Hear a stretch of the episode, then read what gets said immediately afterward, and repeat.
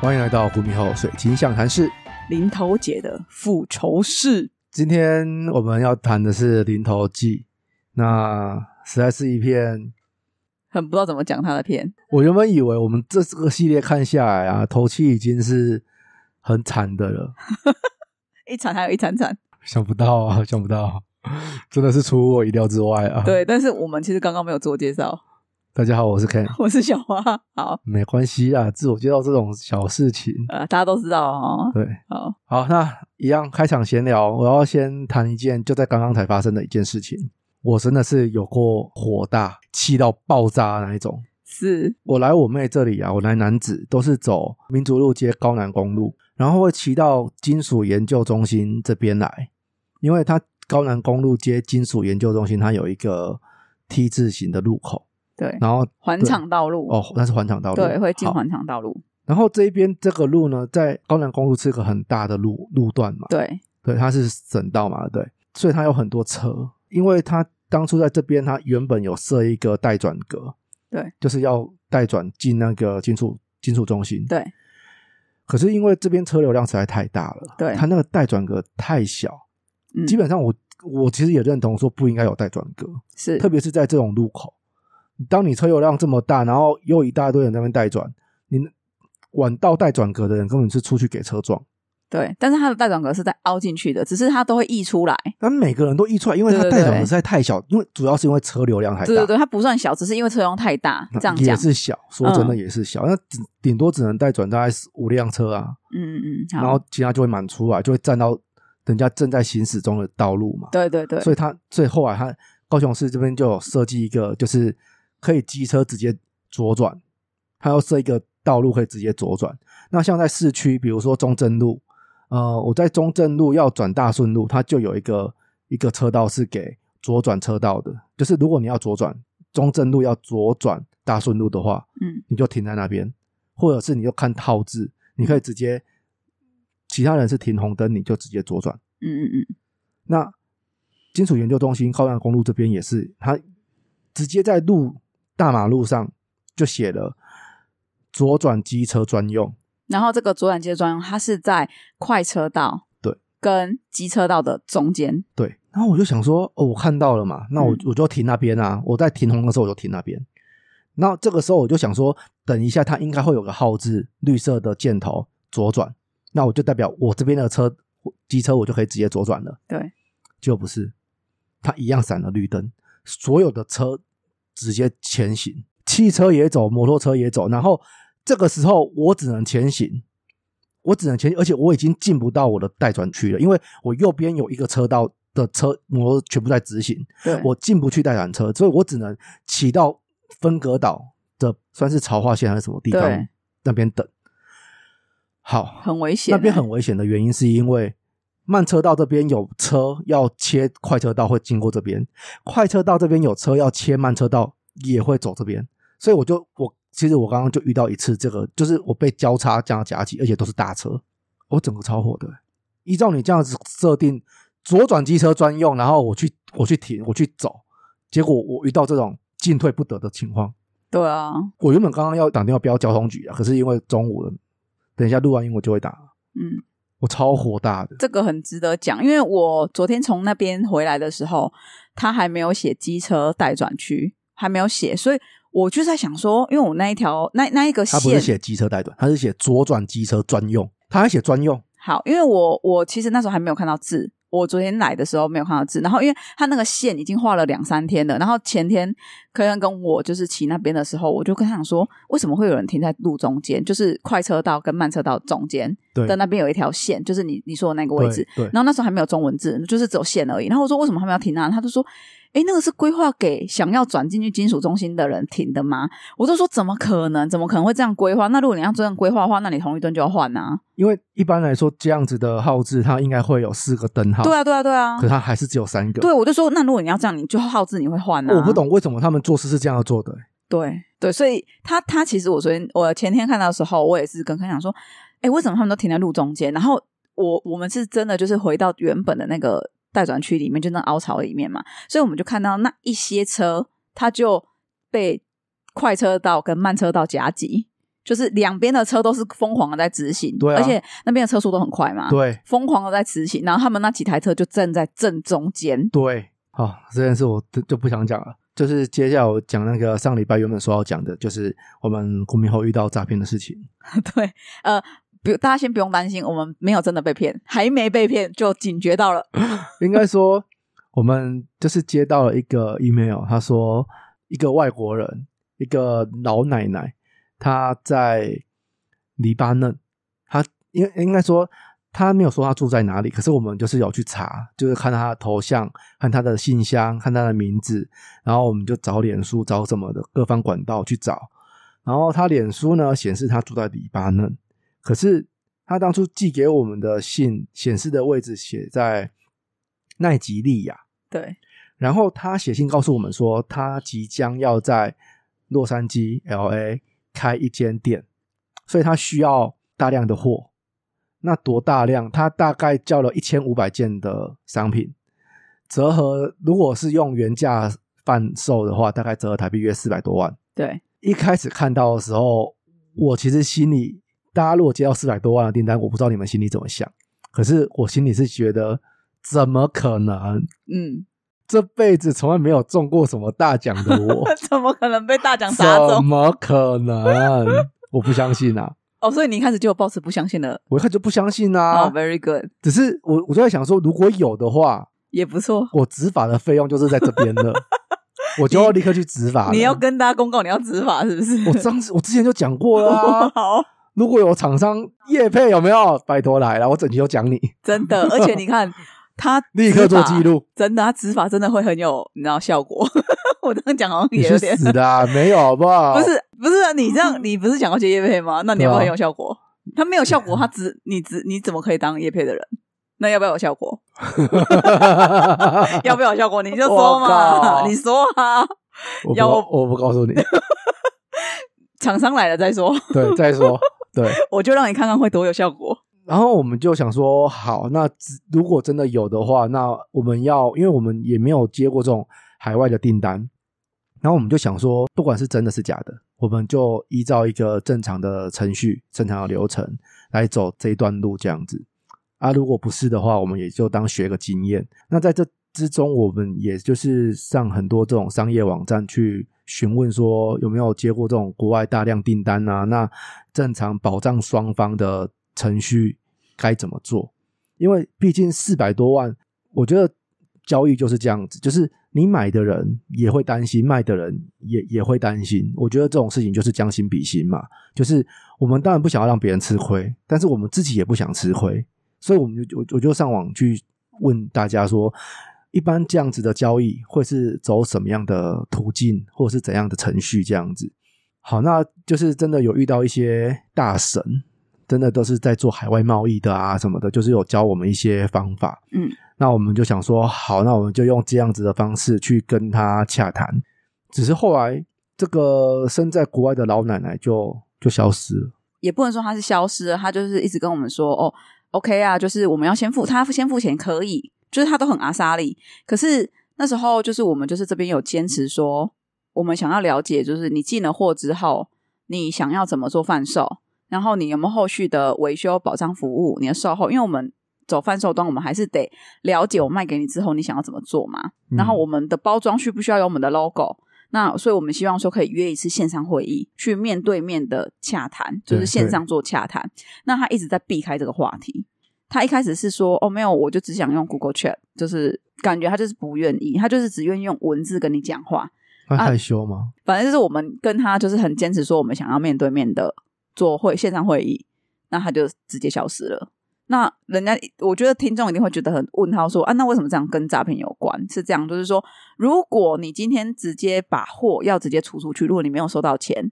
那有可能你是收不到款项的，你就是只有货出去而已，这是第一种对。那第二种是在你上货柜啊还是就是装箱什么的，他们会有一种所谓的就是保证金，因为你的钱太大了，对，保证金。那很多的诈骗是骗保证金，是所以很多人都是会说：“哦，你钱先进来，我再去缴保证金。”因为我有看到一个的诈骗，他就是这样，他就是跟他说：“哦，我钱已经汇给你了，那你先去缴保证金，让东西可以出这样子。可是交保证金交给谁？”他是说我有配合的报关行，对，听起来很合合理啊。交给报关行，对，听起来很合理啊。我有配合的，我跟他很熟识啊，所以你你找他报关，OK，很合理、啊。哦 OK，可是他的意思就是说，你现在先去缴，可是那个卖的人他就说没有，我要先收到你的货款，对我才会去缴保证金。是啊，的然后确是，然后这个人就说好，那我现在会过去。然后后来他就跟他说，哎、我会过去了哦，可是其实根本没有。对，嗯那因为有些人可能就懒嘛，没有查这样，没有查，然后就直怎接么去可缴。能这啊么大笔金额？我觉得会有这种人，太扯了啦。对我就会有。那反正就是就是他们就在拼一个几率，我觉得他们在拼一个几率，反正他们没什么成本，这样哦对就是对给你周旋的成本而已。这样，那对，就是有人这样因被为我骗，那时候其实都觉得很奇怪，怎么会有人骗货没有骗钱？骗货要干嘛？骗货你还是要再卖你才有钱啊！哦，没有，他就是主要是要，因为他如果要走这一些东西，因为我们是大笔金额，所以一定会有什么保证金什么的问题，这样子，哦他可能就是在等这笔保证金。那因为你之钱这么多，保证金多少啊？是四百万的话，呃，我忘记了，但我之前有查，我记得不少啦，啊因为它有一个比例的，就是一个啊 percent 数对啊，的，对啊，对对啊，啊。但是我记得蛮多的。那我觉得，对啊，就是他可能就是在，我不确定他到底是想要怎么样，但是至少就是讲到要线上会议，然后讲到要很 detail 的东西，他就不愿意去谈了，他就是避而啊不谈，然后就消失。然后他订货的东西也都是让我觉得他就是很怪，嗯，对，对他的订货的品相都让我觉得不太对劲，就是反对啊正。有遇到一个蛮特别的事情，可是我觉得这件事情有让我们学习到蛮多东西的，嗯哼，对，所以我觉得还我不我不会觉得这是一个负面的事情，是啊，对，只是失去了执法的机会就，不会不会不会，你现在讲出来，说不定你 知道，执法机构就会来找你。好啦 o、k 那你讲完诈骗事件，我想要讲一个很好笑的东西好，。你说，我昨天跟我朋友，就是很久的朋友聚餐嗯，就是你知道人啊，在看中文的时候，你会就是他如果字是乱的，你还是会自动排列是这件事情。然后我昨天就去到我朋友家，我就忘了买饮料，然后我那朋友就就另外一个朋友要来，他就说：“哎、你们有没有喝饮料？”嗯，我买完再睡五分钟就过去。然后我就说，因为他去做产检嘛，他去产检，然后我就跟他讲说，你干嘛睡五分钟？你要睡你就睡一两个小时好不好？没有那么赶，等一下，高雄有在睡啊，在义大，应该是。 我就心想，我就看了一下，我就说。你就睡一个小时，我还念出来，我就想说你就睡一下。然后后来我朋友就走过来就说：“哎、你在念什么？”我就说没有，他就说还要再睡五分钟。然后后来我就说：“哎、不对，再睡五分钟，好像是饮料店呢、 然后就是你知道， 在啊，对场不我起啦，因为我们在高雄啊，高中弟妹的店只有一间，好像在义大 啊，对，没有，我所以知道这间店，只是你我知道，我没有是意不识晓得你知不知道啦？人家开的明明不错啊， 我就我就没有意识到，然后是后来我念出来，然后我就跟我朋友说不对，他意思是应该是他要饮料店吧，然后所以你就说嗯嗯哼， 然后我就说哦，好好好不好意思不好意思，然后我就后来只跟大家说，哎，那你们要不要一起喝，然后就就请他一起带来，这样很然后好我们笑我。们加起来就再睡三十分钟 啊然，后我就跟他讲说，我还跟他，我后来还跟那个女要来的那个女生帮我们带饮料的男生讲说，我还以为你要再睡五分钟，我想说你要睡就不要这么委屈，就睡两个小时再来这样。嗯就对很白痴，就闹了一个很大的乌龙。好啦，我们来进入正式主题。好哦、我们要讨论超级无聊的《零头记》的剧情大纲。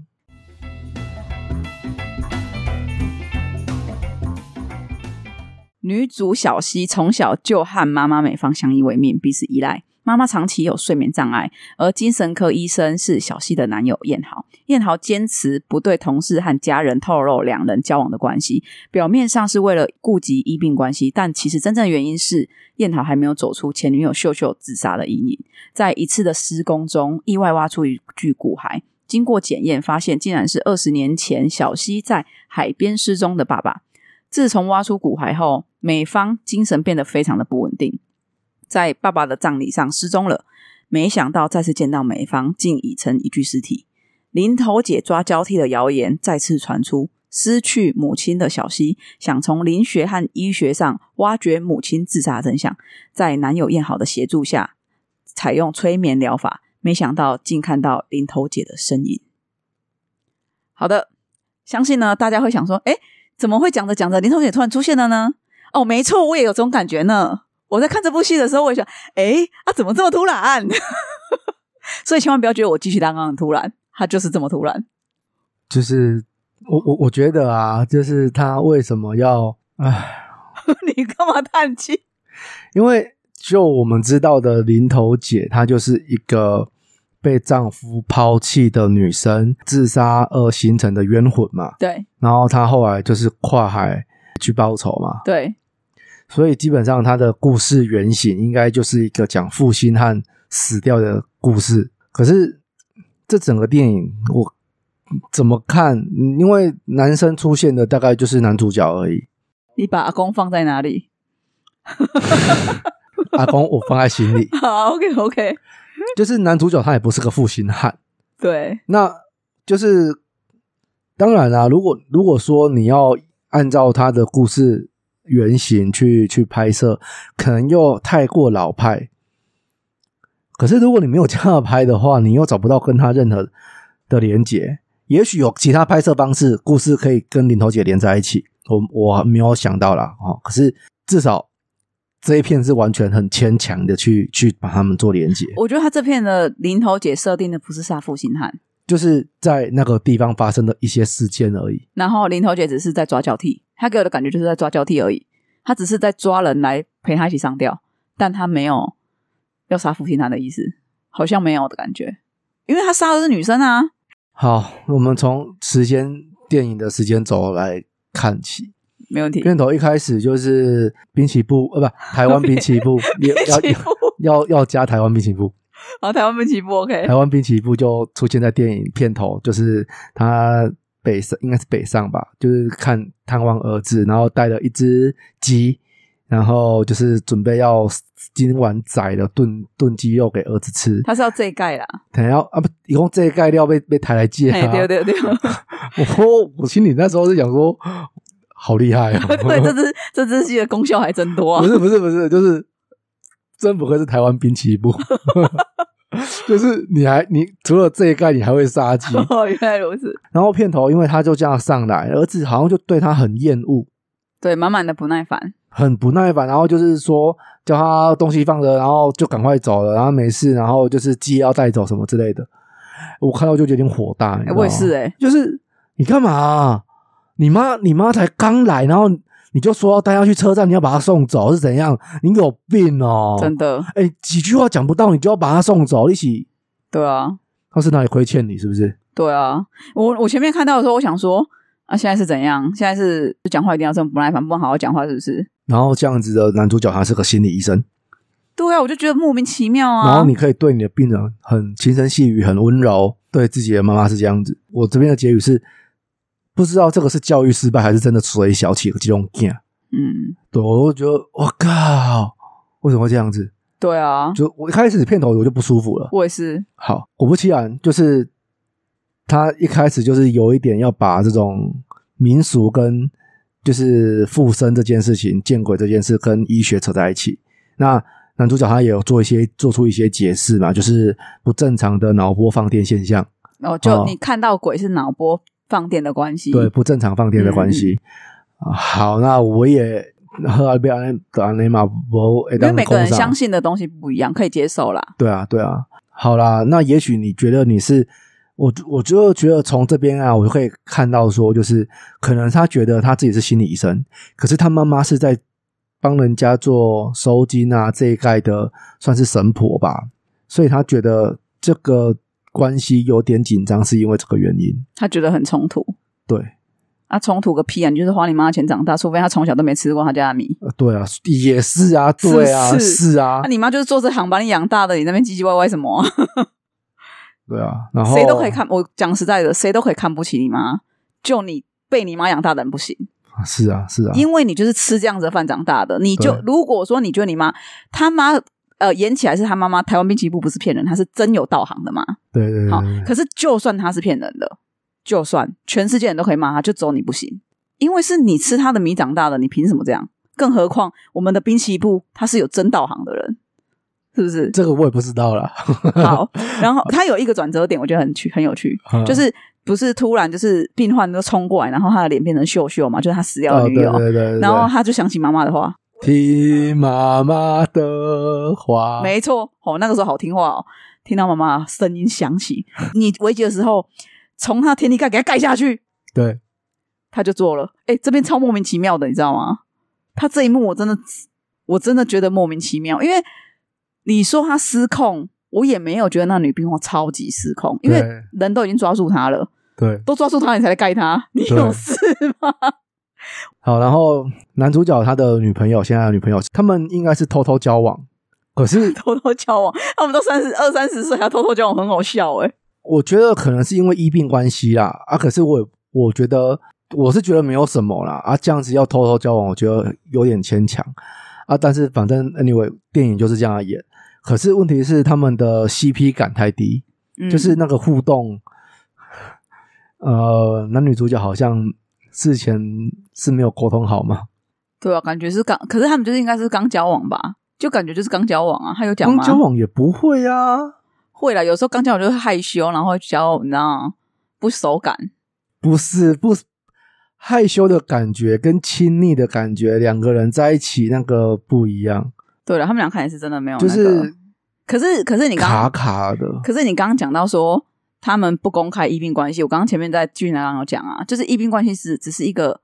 浮出来的一个讲法，但嗯哼实际的讲法是因为这个男主角他并没有把死去的女友秀秀放，就是他自杀的阴影没有放下。可是这样讲也不对啊，因为他电影后面他有讲说，你死了之后是小西带我走出这个悲对啊悲对啊伤，对啊然后让我重新获得快乐的人，对所以他一定要救他。对，对啊，所以所以他你说放不下也不是、啊，我觉得不是放不下，是没有走出他自杀的阴影， OK，因为他前女友自杀嘛。我觉得这边很怪的地方就是为什么电影不交代他女朋友为什么自杀？我觉得这边就是剪掉一大段，因为其实他女朋友有讲一句伏笔，嗯他女朋友是讲你是害我变成这样子，，对，所以我到觉底得他这是怎么害的？对，应该是我的理解是，他是他的心理医生，所以他才会很坚决，就是不再接亲属认识。哦你看小新那时候说，哦有可能有可能有可能小新就是说你帮我做催眠，他不你啊要，你，我是你的女朋友，不是你的病人。他有对讲过这句话，，对，所以为什么那个那时候小西跟他说你帮我做催眠，他一开始他不要，他不愿意，嗯哼，就是他很抗拒，就是亲属，就是亲友来的那种感觉。嗯对我觉得是这边可能有剪掉一大段，但不知道啦。哼，哦我自己对的感觉对对对对对，好对好。然后剧情就是来到他们发现了小西爸爸的尸体。对那他爸爸当初死亡的原因是因为船难，因为船难所以失踪，然后失踪七年，然后被死亡宣告。对对对，可是不知道为什么，却在某个工地发现了他这个失踪被死亡宣告的老公尸体。所以反正不管怎么样，就是警察那边也有疑问。那可是都已经可能这么久了，剧情的重点也不是在侦办案件，所以他们就反正就是帮他办后事哦，摆了个灵堂，然后要办后事。这边我觉得怪的地方是，可能每一间灵堂的装摆饰不一样，可是它灵堂设置的地方只只有烛火，没有电灯，这个我觉得很不合逻辑，对不对？又不是古时候，对，他是他是在自己家里办的，不是在殡仪馆，是吗？你没有看他是那个小西把那个骨灰坛拿去那个灵骨塔放的时候，对听，然后回去的时候听到他妈啊妈对对对尖对叫，对才对对跑过去。所以那个地方就是在葬仪社那那那个那个场地，还是你他就只是想象租我们那个时候在那个爸爸过世的时候，在那边办的那我知道我知地道方，这样子，可是他会不会只是烛火造型的灯，然后只是他洗了烛电烛灯烛火造型的灯电灯洗了，啊？电灯会洗啊，电灯可能就闹鬼，闹鬼就是会断电啊，不是吗？不是这样拍吗？当然你你天花板会有灯啊，天花板应该要有灯吧？对，他天花板没灯很怪，没有，我就就是这样。台湾鬼片就是喜欢把它拍的很暗，但拍的很暗对我来讲，它并不会营造恐怖感，它只会营造看不看清不楚的到感。对，它会让我觉得很烦。然后就是说，怎么会这个地方没有灯？对，好，没有灯，就是它可能灵异现象发生了，那灯全呃烛火被封，因为它是在密闭空间里面，密闭空间就是可能因为灵异现象的关系，所以产生了风，把把那个烛火给吹熄了，所以现在就是一片漆黑。好，一片漆黑，一片漆黑。正常人这个时候应该会夺门而出吧？对啊，他不是哎、女主角的妈妈是开始在拿打火机在那边点，对啊。而点且然你后那边点，然后那边照很怪，这不知道她在照什么。而且她想要，她好像是想要把那个蜡烛再重新点燃。然后有一幕就是比较可怕，就是她老公忽然出现在她后面，然后把那个火给吹熄。对。可是就我觉得这边超不合理，有一个很大的 bug，不合理啊，超不合理。就是第一，你说的那个就是他没有冲出去嘛；第二，我觉得不合理的是，你为什么随身会有打火机？哦，因为可能要烧金子，哦，真的吗？不是让他抽烟吗？也也无所谓啊。哦，没有，因为我是想说，就是因为他剧中没有拍到他抽烟嘛，想说他你怎么会随身带打火机？这很怪。就是你要烧金子，你的打火机也是放在桌上，你去拿，没有、他啊，也没有我这个动作。我我用炸扣的呀，哦，是哦，对啊好，比较方便啊，要拿了就有啊，哦，原来如此。对啊那，因为我那时候看到，我想说啊，你怎么会这样？然后再来就是，因为他这里原本他不是一个人在灵堂，他是跟他的朋友、对，他的闺蜜哦，那个很闺蜜的闺蜜，前女友，前女友，先说他们是 lesbian，对对然后她只是她为什么跟她丈夫结婚，是因为她被她丈夫强暴，对，有了小溪，对，不得已只能跟他结婚。以前的传统观念呐、诶、以前真的这个真的很不好诶、很不好啊，看真的是有病、欸，啊，这有，病啊！以前真的是很可怜啊，以前女生真的很可怜。好，然后她就是在讲，她就是在讲说，她以前的前女友就陪她在那边弄她老公的灵堂，然后她对就跟她讲说。就看她脸色发白，美方阿姨脸色发白对，她就说我去倒杯水给你，还是拿个外套给你之类的，嗯嗯忘了外套外套是不是？体贴啦，体贴，哎、我不太懂哎、嗯他都怕成这样了，你拿什么外套啊？他都意是泪眼汪汪叫你不要去了，你还说没关系，我马上就回来。不是你马上就回来的问题呢、是这几秒没有人呢、对啊，而且我不懂哎、为什么那么坚守一定要有人在那里？如果他是，可能有火，烛火，现在修起来可是这我就更不懂了，为什么要帮他办灵堂？啊，以如是果我是他的这个亲人呐、我是他，因为他们剧中有交代为什么这个丈夫会死掉，对，就是这个两个人合力把他干掉的啦。应该是说，呃，美方阿姨先呃为了要救她女儿，打她老公，她对把她打昏，她以为她死了，对所以这个前女友来，她就协同她要去弃尸，对，结果弃尸的过程中发现他没死，她根本没死，然后他前女友就补她 几个，那个锄头，嘿，补她几个锄头这样，对，哇然哦，她就完全死了，哦，死透透了这样不。晓得是这样死的，还是被活埋窒息死的没。有啦，她应该是被她这样打死的。她这样我觉得不是，我觉真得的可能是窒息死的。哦，好，那反正他也没演出来，只对是说，只是说，好，照理说，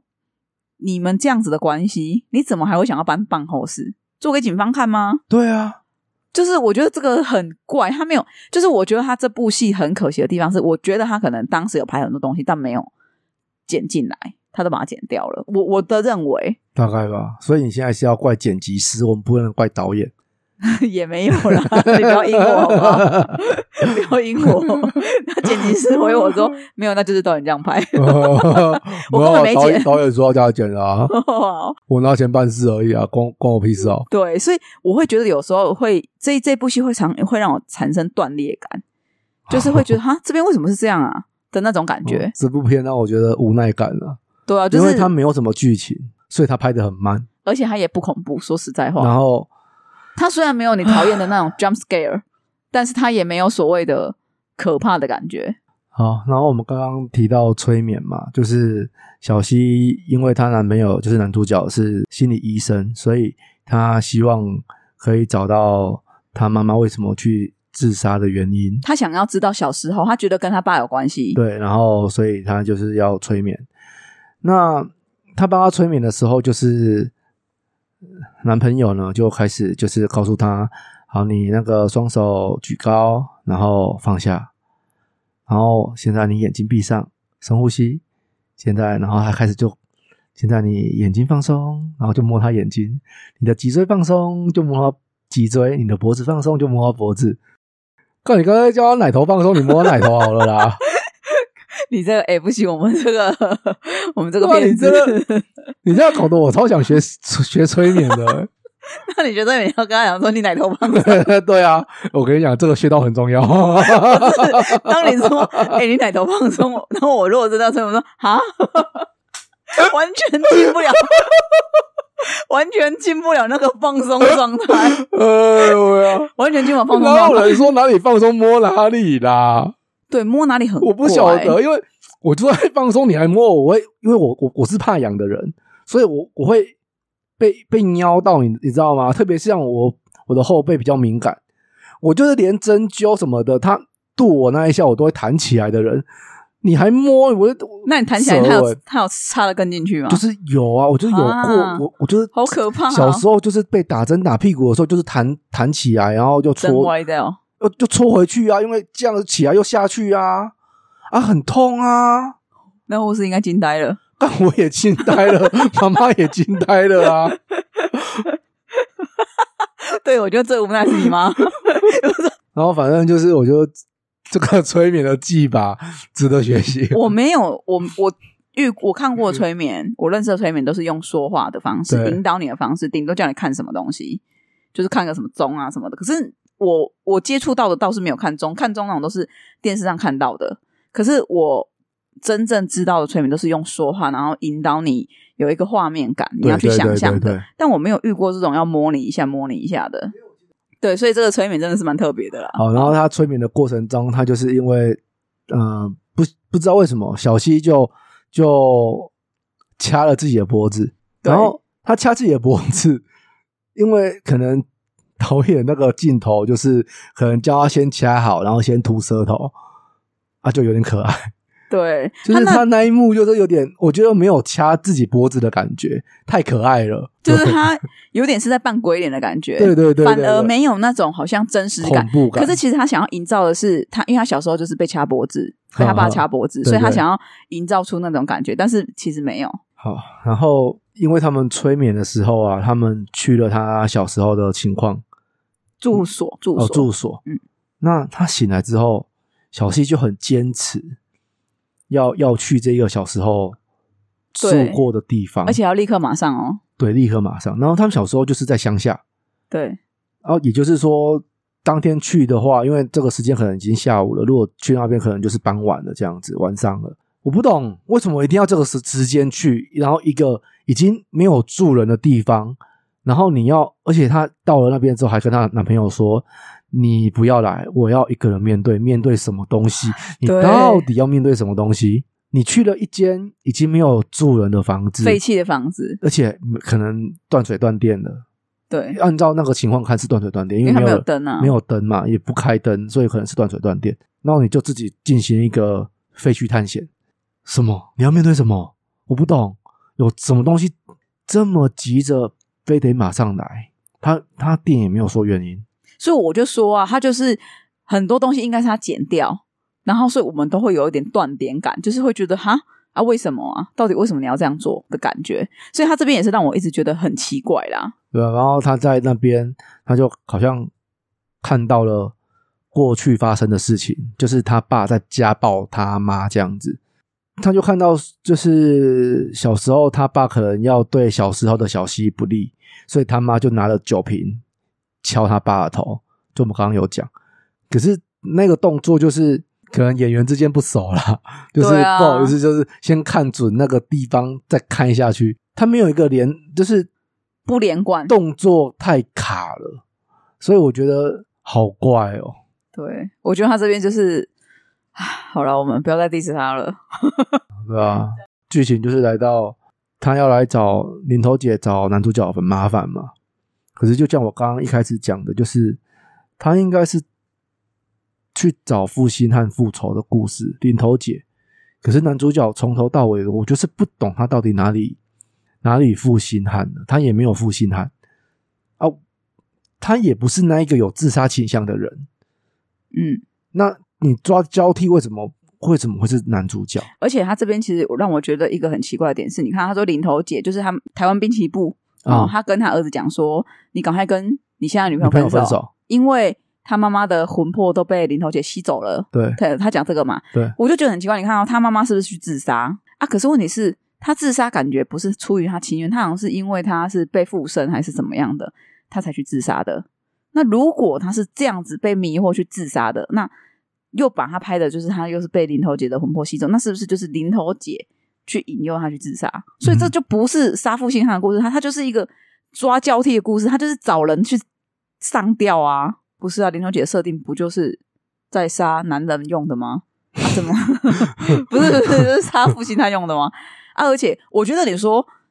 男主角他明明就不是负心汉，可是我觉得因为他就像我刚刚前面一直讲的，就是他可能中间剪掉很多，因为秀秀那时候就是前女友她自杀，可是他有讲，就是是你害我变，就是害是你害我有病的，所以是你害我有病的是为什么他会害他有病？会不会是这个男生他有做一些什么事情，然后让这个女生开始有精神上的问题？啊哦我是这么理解他。可是他没有，他都都没有拍出来啊。对，这就是我说的，所以他是不是剪了很多，还是他根本就是硬要很牵强让我们自己去脑补？我也不懂。我我觉得， 唉对啦，所以我我是在想啊，会不会是他有减掉，就是秀秀精神病的时候说是你还有病，所以在想说是不是有设定这个女生秀秀是因为男主角自杀嗯哼所以嗯哼召唤出林头姐，要不然我真的找不出来林头姐出来的契机点，因为他是说林头姐已经消失很久了嗯，啊，怎么会突然又出现？他没有一个契机点，你知道吗？对啊。然后在树林的时候呢，我们滨崎步就拿了一张符纸弄退了林头林头姐。可是因为在这个之前，就是那个小西她去神坛找那个男主角的妈妈，要类似做关洛音的情况，因为她想要知道到底她妈妈是怎么了。然后，可是，在那个神坛的时候，因为他妈是神坛嘛，所以有供奉很多尊神明。可是林头姐还是来把他们闹了一阵，然后把小西带走嘛。那当神坛有这么多神明都治不住林头姐，然后可是滨崎步就一张符纸在树林就震退林头姐，画很久，什么东西画很久？符要画很久。他那个符，他是经过加持、加持再加持，有时间性的加持。我只能这样解释啊，要不然为什么他在神坛不行？然后怪神就明是有经过人们拜了拜，拜了再拜，又再拜，哎，经要经过七七四十九天，七啊要、不然就七七四十九个小时。我 反正我觉得这边又也是一个很怪的地方啊，就是那个对比例原则没有拿捏好啦。对啊，为什么那个法律会有这样子的落差啦？是哎呀，然后他们就有提到说，就是恐惧化成形体，就是林头姐因为在这个地区就是是大家敬畏的存在，所以她就是因为这个恐惧，所以她把它具现化。对，啊，我自己是很喜欢这样子的设定。你现在讲的这个啊，忽然让我觉得，对对我们先入为主了。我们先入为主认，因为我们认知的林头姐就是在专对负心汉的一个故事嘛。可是其实，如果以他现在讲的这个这句话，恐他是恐惧化为的形体，我们应该把它独立出另外一个故事。它并不是专对于负心汉的，如果要这样解释，你会害怕林头姐吗？我不会啊，因为你我还不是好负心汉嘛。对啊，可是负心汉就应该要害怕啊，对啊，所以他的害怕是来自于负心的男人啊。女人应该不会害怕林头姐，应该是把她视为就是女者，呃，女女中豪杰啊，对战神啊，战神六，对啊，所以她应该女生不应该是害怕的，而且而且会害怕的男生是因为自己是有做过负心的行为，是对啊，所以他的形象，他的恐惧来源就是负心啊，就跟泰国的娜娜一样吗？对啊，所以所以如果依照这个逻辑来来讲的话，那他应该应该是因为负心才会被他报复啊。所以我们一开始的想法也没有错啊。那只是因为我前阵子呃 Netflix 因为上架了那个《咒术回战》的电影嘛，那我就看了一遍之后，我觉得意犹未尽，所以我又重新把《咒术回战》第一季又重新看了一遍，好哦，好好看啊、哦！好咒术哦，回战》真的很棒。那因为《咒术回战》它其实也是讲到说，怨念或是恐惧会化成那些妖怪或怪物。对，那我觉得这个设定我是很喜欢的。嗯嗯嗯，其实跟我们讲的愿力是一样的啊，对，对啊，就是呃，水晶有这个能量，也是因为我觉得就是因为我们相信它有那个能量，而而聚集的嘛。集体潜意识，对啊，集体潜意识其其实是蛮强大的，我觉得反正就是这样子的想，我是这样的想法啦。是对啊，好了，终于到最后，最后就是好像事件解决了嘛，那小两口也和乐的住在一起，这样男主角给他一个戒指盒，我不知道是不是要求婚的意思，因为女主角跟他说了一声谢谢， 我看到的时候我也觉得很好 笑，我是搞不清楚到底在谢什么谢了，还是他只是送他的礼物，他不是在跟他求婚，会不会是我们误会了？那可能谢谢你送我的礼物啊，对了，对啊，这样很合理了吧？啊，如果是哦，对对对对对，谢谢你送我的礼物，好好好，那那那那没事那了 OK，那 OK，你们没事， 那没有我什么事了。 没事了。我我如果是求婚那谢谢谢谢谢哦， 对，如果说有人就是如果我老公跟求我求婚，婚谢谢 对他如果跟我求婚，那我说谢谢谢谢啦， 谢谢你跟我求婚， 都没人要娶我，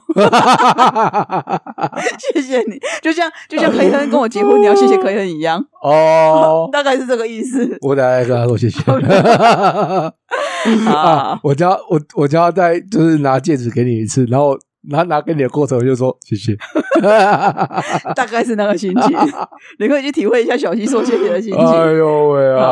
啊！，好了，我们接下来要做我们的习俗分享。那我们的习俗分享，我其实想要讲两个， OK，抓交替跟零头节，因为前面的我其实很想精简掉，我觉得前面的很没很无聊，对，超无聊。对，所以我想要比较着重在这两个地方。 OK，好，那我们进入第四阶段习俗分享。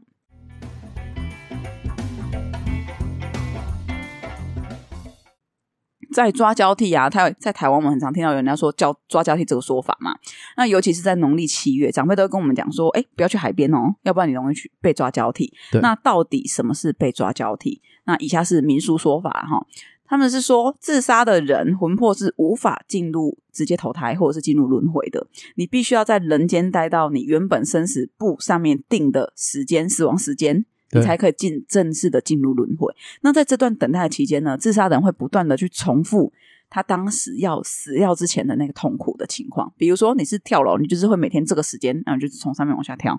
那为了摆脱这个痛苦，你的灵魂就会一直在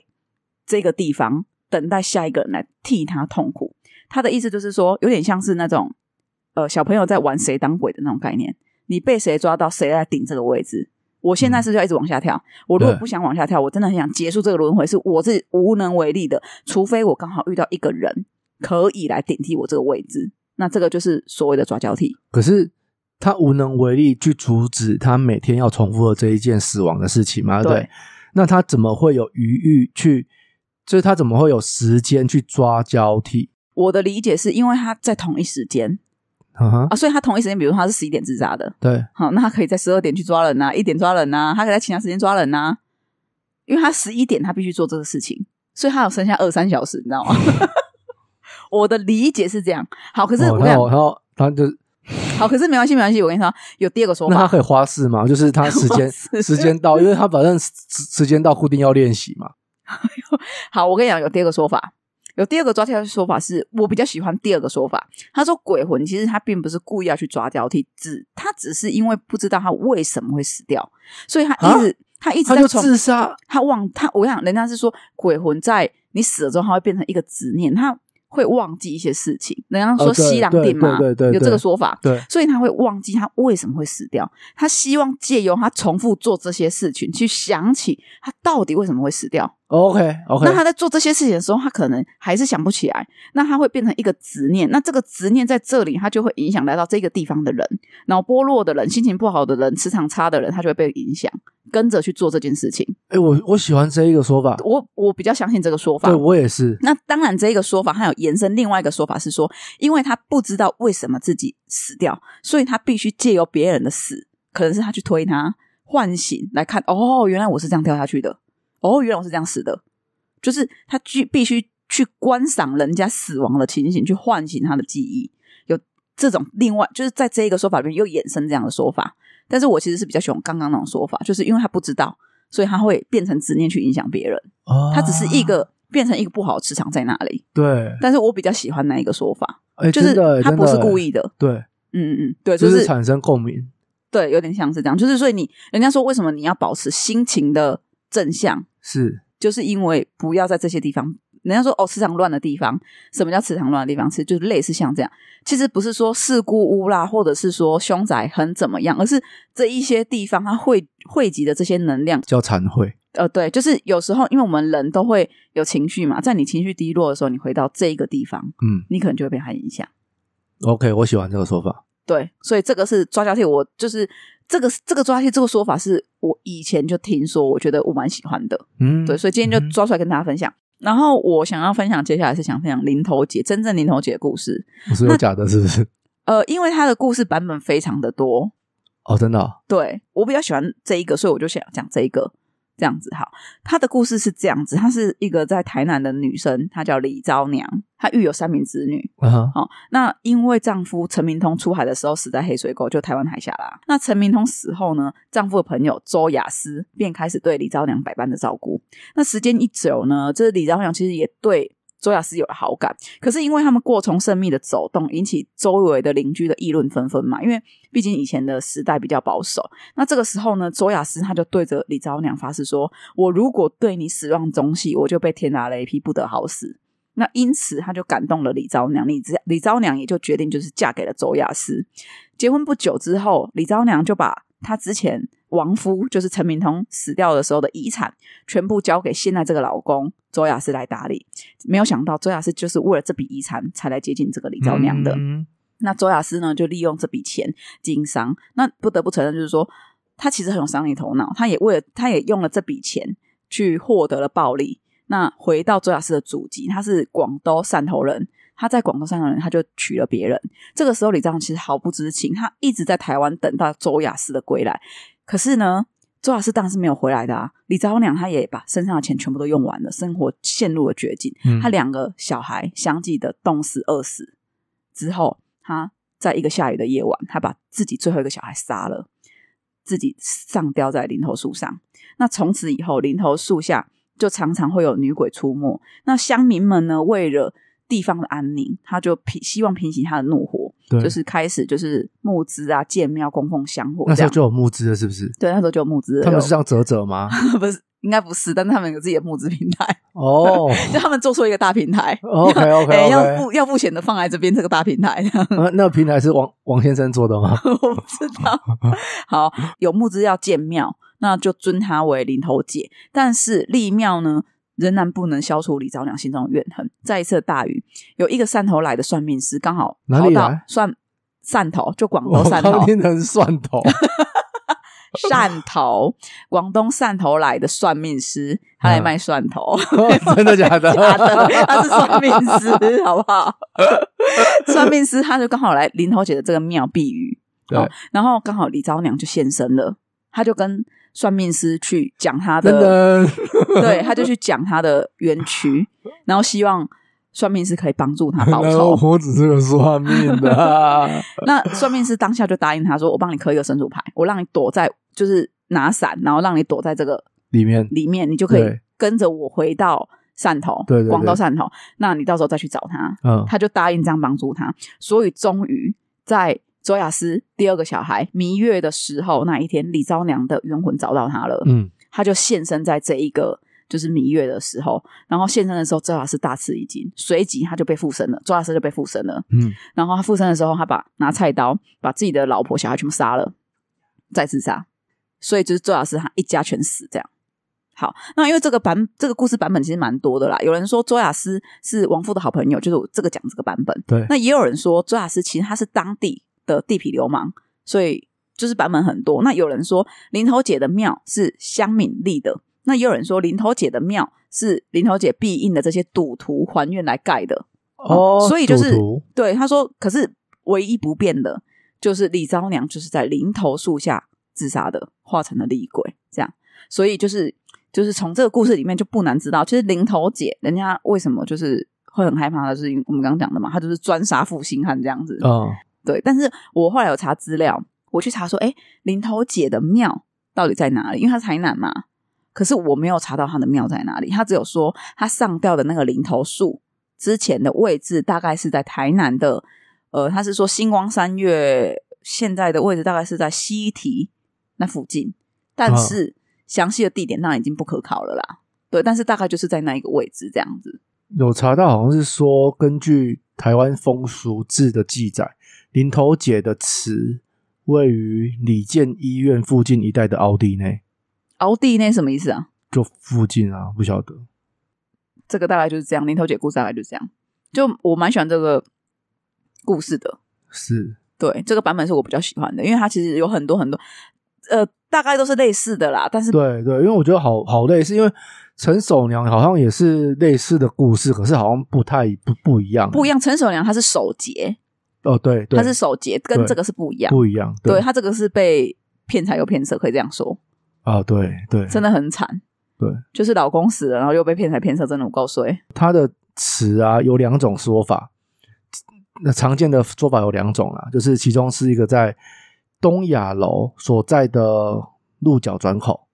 你知道东亚楼在哪不吗？知道。然后另外一个说法则是认为在火车站前星光三月百货后方的空地，啊，对啊，就是我讲的那个，对，对啊，西体那附近、然啊，后就对啊，然后就是如果是台湾风俗志的的话，他是说在火车站附近李健医院附近的凹地啊，了解，对啊，我是不知道在哪里耶。李健医院是什么、啊？就以以前附近的医院啊，不晓得，了解了解，哎呀好可的。是现在应该就是地形变化还是什么之类的都位置其实详细位置应该是不可考了啦，对啊，对，要不然其实这些庙蛮蛮特别的。像我之前去住台南，上次出去玩，然后有去住了一间，它是某一个宗祠，就是我住的那间饭店，它是一开窗出去就看到一个宗祠，然后那个宗祠它是以前好像是蛮有名的人的宗祠，嗯然后他们家的，我那是陈家还是哪一家的忘记了，姓什么我忘了。然后我就有进去走走，这样那蛮，我觉得你可以看得到他们有很认真的在维护以前的那种古迹的感觉。我蛮喜欢台南就是这样，他们很维护古迹，然后有一些我觉对得蛮漂亮的。对对对，真的是古色古香，对你走进去，你会真的觉得说，哦，原来以前的人的真的就是工艺就可以做得这么好，这样子。哦就是真它的哦对他有讲说，哎、这块是保留原本的，然后嗯有哼这个是有额额外再呃另外再去加工或者是去稳固它这样子，他会讲。对，好啦，我们这一集就讲到这边。嗯，那下一集的话，心灵医院吧。好，我们就是希望把台湾的那个鬼故事看完最啦。近最近拍的台湾拍的鬼片都把它看完了。好好好。对啊，对啊，那如果你们大家哎有看有没有人住台南，或者是你们在这之前有没有就听过林头姐的故事？嗯嗯嗯，那如果听的版本跟你不一样，也欢迎投稿跟我们说。好哦，你可以到 IG 是古米吼水晶湘潭市，也可以到我们的 FB 古米吼水晶湘潭市，都是一样的名字。那哎，IG 的话应该是搜寻英文古米吼点 Podcast，对，这是我们的账号，要记得加小老鼠哦。好啦，那如果有什么问题都可以随时做投稿。那我们的信箱古米吼点 Podcast，OK，、小老鼠 gmail.com。 OK，那我是 Ken，我是小花，我们下周见拜，拜。拜。